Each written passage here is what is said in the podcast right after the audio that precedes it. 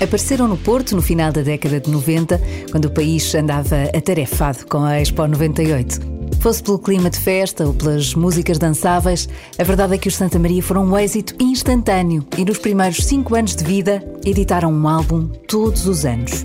Na verdade, de lá para cá a média até não mudou muito, a não ser nos últimos anos. Porquê?